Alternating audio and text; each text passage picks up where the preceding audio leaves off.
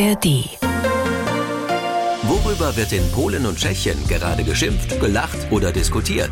MDR Sachsen schaut über die Grenzen. Mensch Nachbar.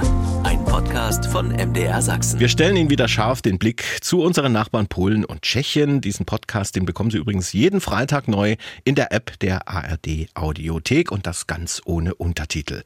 Ich bin Jan Kummer und sage ganz herzlich willkommen, freundlich, höflich und damit so, wie wir Deutschen uns eigentlich selbst überhaupt nicht sehen. Laut jüngster Playboy-Umfrage empfinden 58 Prozent der Deutschen ihre Mitmenschen als miesepetrig. Das bringt mich zu der Frage, wie sehen sich eigentlich Tschechen und Polen selbst? Probieren wir es mal. Fröhliches Hallo, Peter Kumpfe in Liberec. Bei uns stimmen Selbst- und Fremdbild also wahrscheinlich ganz gut überein. Wie sieht es bei den Tschechen selbst aus? Ah, gib mal Ruhe. äh, äh, nein, also äh, wir sind eigentlich äh, ganz freundlich. Wir sind glücklich. Das haben wir statistisch bewiesen. Wir sind auf Platz 18, was zwei Plätze hinter Deutschland ist.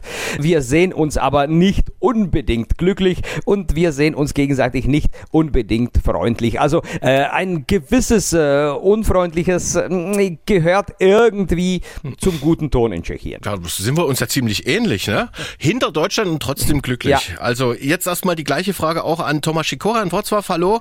Mhm. Wie sieht jetzt das Selbstbild der Polen aus? Auch so traurig? Ah, die Polen sind in den äh, letzten Jahren vor allem stolz auf sich selbst gewesen. Das ist im Zusammenhang mit der äh, russischen Invasion in der Ukraine, denn wir haben es geschafft, drei Millionen Menschen aufzunehmen und äh, auch die Welt bewundert uns. Das hat unserem polnischen Selbstwertgefühl sehr gut getan. Deswegen behaupten wir etwas grandios, dass wir einfallsreich, einfühlsam, tapfer sind. Diese Selbstgefälligkeit kann man durchaus beobachten, als beispielsweise Putin und Medvedev Polen vor kurzem erneut bedrohten, antwortete Präsident Duda. Ich zitiere, nie strasz, nie strasz, bo się zesrasz. Was bedeutet, mach uns keine Angst, sonst scheiß du dir ein. Okay, also das lassen wir jetzt einfach mal so stehen. Es ist ja ein Zitat, aber egal wie wir uns sehen, selbst oder den anderen, Hauptsache wir vertragen uns weiter. Mensch Nachbar, wir sprechen über das, was die Menschen bewegt in Tschechien und in Polen. Ja, und in Polen, da sorgt jetzt gerade der Tod eines achtjährigen Jungen für Empörung und auch für Entsetzen. Er wurde von seinem Stiefvater misshandelt und starb an seinen schweren Verletzungen. Thomas Schikora, was genau ist da passiert? Ach, ähm, ein Junge wurde mit schrecklichen Verletzungen durch Schläge und mit Verbrennungen ins Krankenhaus gebracht. Dort wurde er ins künstliche Koma versetzt und starb. Zunächst war die Öffentlichkeit wütend auf den Stiefvater und die Mutter des äh, Kindes. Doch dann tauchten Gruppenfotos des Jungen aus der Schule im Internet auf. Der kleine Kamil hat drauf einen gebrochenen Arm in einer Schlinge, ein anderes Mal hatte Brandwunden im Gesicht. Dann stellte sich heraus, dass der Stiefvater als Neunjähriger seine zehnjährige Freundin getötet hatte und äh, auch als Erwachsener ein vor Strafenregister voller Gewalt und Verbrechen hatte. Der achtjährige Kamil war sogar schon einmal von äh, zu Hause weggelaufen. Zufällig trafen ihn Polizeibeamten an einer 30 Kilometer entfernten Bushaltestelle und äh, fuhren ihn nach Hause. Doch trotz all dieser Informationen und sogar einige Berichte von Sozialdiensten hat niemand, weder die Schule noch die Polizei oder die Sozialdienste, dem Kind geholfen. Das klingt ja wirklich nach Behördenversagen. Wie ist ja. eigentlich im Allgemeinen so die Situation von Opfern häuslicher Gewalt in Polen? In der Theorie nicht schlecht. Wir geben eine Menge Geld für Sozialarbeiter, Bewährungshilfe und Inspektoren aus. Schließlich macht der Staat eine familienfreundliche Politik und offiziell tut die Regierung alles, was sie kann, um Kinder das bestmögliche Leben zu ermöglichen. Aber dieses Beispiel illustriert perfekt den Unterschied zwischen Theorie und Praxis. Am wütendsten sind die Menschen jedoch auf die Regierung, die seit Monaten erklärt, dass ihr das Wohl der Kinder am wichtigsten ist, weshalb äh, sie beispielsweise linken Organisationen nicht erlaubt, äh, mit äh, Sexualunterricht in die Schulen zu kommen. Die Regierung ist mit ideologischen Verboten beschäftigt, aber wenn Kinder über Jahre hinweg Schaden zugefügt wird, ist man unfähig zu reagieren. Ja, solche Meinungen sind häufig zu hören. Mhm. Und das Thema häusliche Gewalt, äh, auch in Tschechien ein Thema, Peter mhm. Kumpfe. Jetzt ist ja sogar bei euch ein neues Gesetz im Gespräch zum besseren Schutz von Opfern solcher Gewalt. Gibt es da einen konkreten Auslöser oder was ist dafür der Hintergrund? Es ist allgemein, es gibt jetzt keinen äh, Fall, der jetzt irgendwie Präzedent äh, wäre. Äh, wir streiten uns schon äh, seit Jahren über äh, die Istanbuler Konvention, die ja auch teilweise über Gewalt gegen Frauen spricht. Sehr umstritten, denn einige sagen, es ist höchste Zeit, äh, da wir eine der wenigen EU-Staaten sind, die noch nicht unterzeichnet haben. Die anderen sagen aber, dass die Landesgesetze schon längst diese Themen besprechen, also brauchen wir die Konvention nicht. Allgemein ist es auch sehr schwierig, da muss ich ich äh, eigentlich äh, Tomek recht geben, ähnlich wie in Polen. Sehr oft äh, sind es Gerichte, die Fehler machen, äh, die missbrauchte Kinder äh, zu dem äh, Missbraucher schicken, die sehr langsam reagieren, die sehr träge die Fälle bearbeiten. Die Gesetzgebung ist schon gut. Wir haben auch viele Sozialarbeiter, wir haben viele Ämter und, und, und. Aber die Durchsetzung der Gesetze, die ist halt kompliziert. Und wem könnte denn nun das dieses neue Gesetz am meisten helfen? Oder anders gefragt, wer ist am meisten betroffen bei euch von häuslicher Gewalt in Tschechien? Frauen, Kinder, zu pflegende Angehörige? Gibt es da Statistiken? Äh, wahrscheinlich so wie überall auf der Welt. Äh, Frauen und Kinder sind die bedrohtesten Gruppen der häuslichen Gewalt. Inzwischen aber auch Senioren und was vielleicht überraschend ist, auch Männer sind äh, vor äh, häuslicher äh, Gewalt nicht äh, gewappnet. Kompliziert ist schon das einzige Melden, denn oft sind es die Nachbarn, äh, die Schule, die äh, Bekannten und Verwandten, äh, die sowas melden, denn sehr schwierig ist, äh, einen Partner anzuzeigen. Äh, und äh, gerade viele Frauen haben da ihre Probleme. und leider wissen viele Männer und viele Frauen nicht, wo die Grenzen sind, wo schon die häusliche Gewalt anfängt. Also es ist ein sehr, sehr kompliziertes Thema, weil sehr, sehr persönlich. Ja, und wahrscheinlich auch eine sehr hohe Dunkelziffer. Da kommt die Reisesaison so langsam in Schwung jetzt und dann das. Am Prager Flughafen fehlt Personal. Ich dachte, sowas gibt's nur bei uns in Deutschland. Ich erinnere nur an die langen Schlangen bei Check-in und Sicherheitskontrollen im vergangenen Jahr auf vielen Airports hierzulande. Peter Kumpe, was ist denn da los am Václav Havel International Airport?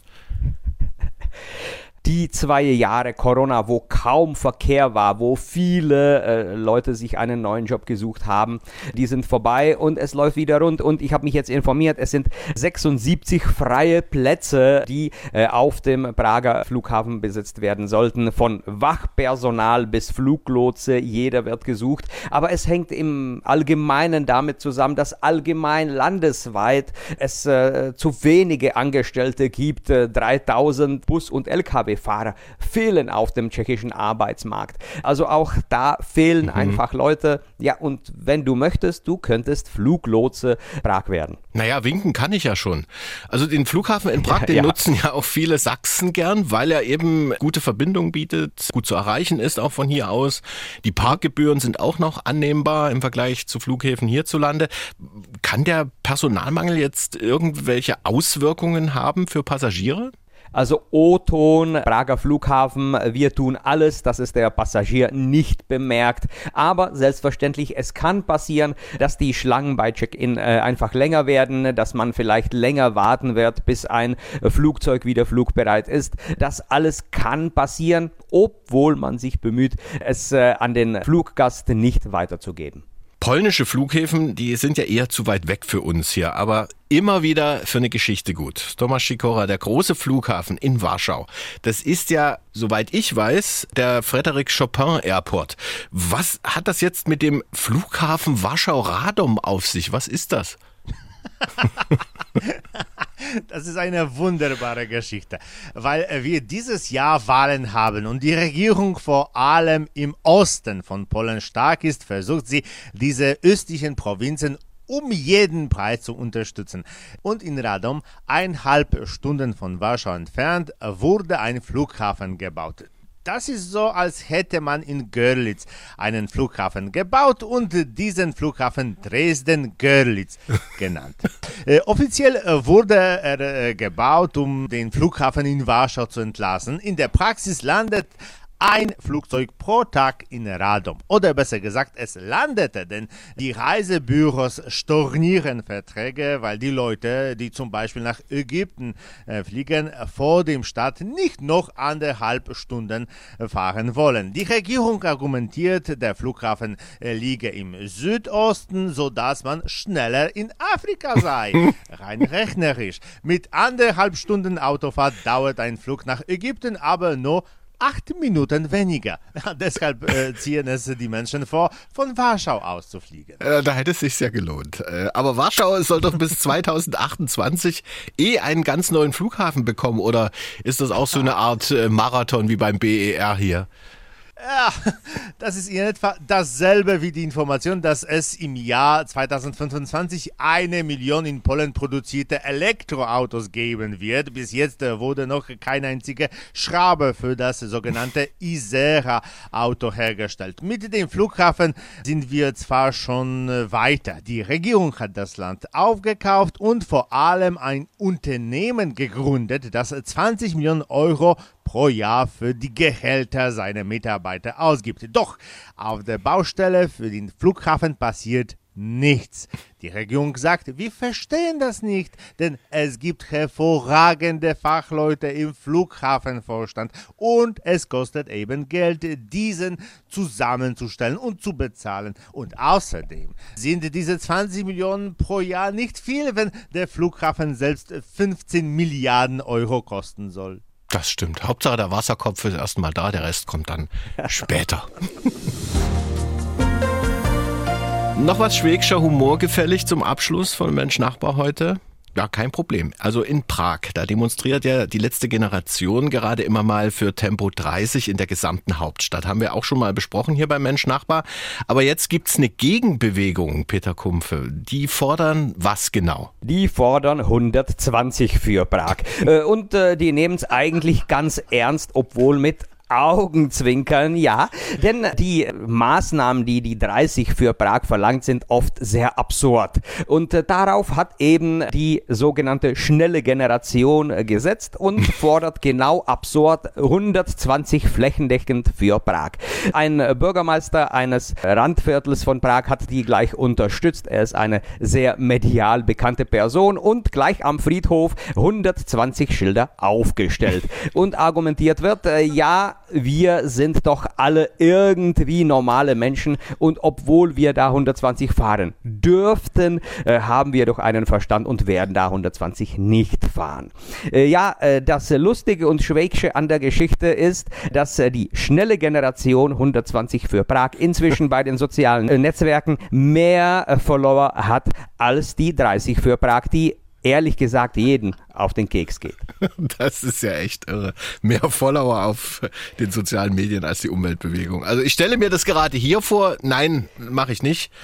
Thomas Sikora in Polen, da wäre 30 innerorts jetzt ja auch eher eine Richtgeschwindigkeit bei euch, oder? In Wrocław gibt es äh, zum Beispiel eine Straße, auf der die Durchschnittsgeschwindigkeit 2,3 Kilometer pro Stunde beträgt. Das ist die langsamste Straße in Polen. Das alles liegt daran, dass in Polen von Siedlungen oft mitten im Nirgendwo gebaut werden und äh, die Bauträger Wohnungen errichten, und die Städte haben kein Geld für den Bau von Straßen. Und obwohl die öffentlichen Verkehrsmittel gut funktionieren, sind die Polen immer noch der Meinung, dass man am besten mit äh, dem Auto überall hinkommt. Äh, das hat dazu geführt, dass in Wrocław auf 1000 Einwohner 800 Autos kommen. In Dresden hm, zum Beispiel kommen 350 Autos auf 1000 Einwohner. Jetzt habe ich was gelernt. Statistik mit Thomas Schikora. Hm? Stimmt, aber äh, hier fahren wirklich immer mehr Menschen Bus oder Bahn oder Fahrrad, äh, einfach auch um schneller voranzukommen. Das war Mensch Nachbar für heute. Ich bin Jan Kummer, bedanke mich fürs Zuhören bei Ihnen und natürlich bei Peter Kumpfe in Liberec. Ja, viele sagen, 30 für Prag wäre eigentlich bei den vielen Staus eine äh, Steigerung der Geschwindigkeit. In diesem Sinne, herzlichen Dank, auf Wiederhören, bis nächste Woche. Und danke an Thomas Sikora in Wrocław. Ja, ich bedanke mich auch. Do usłyszenia z Wrocławia. Tschüss.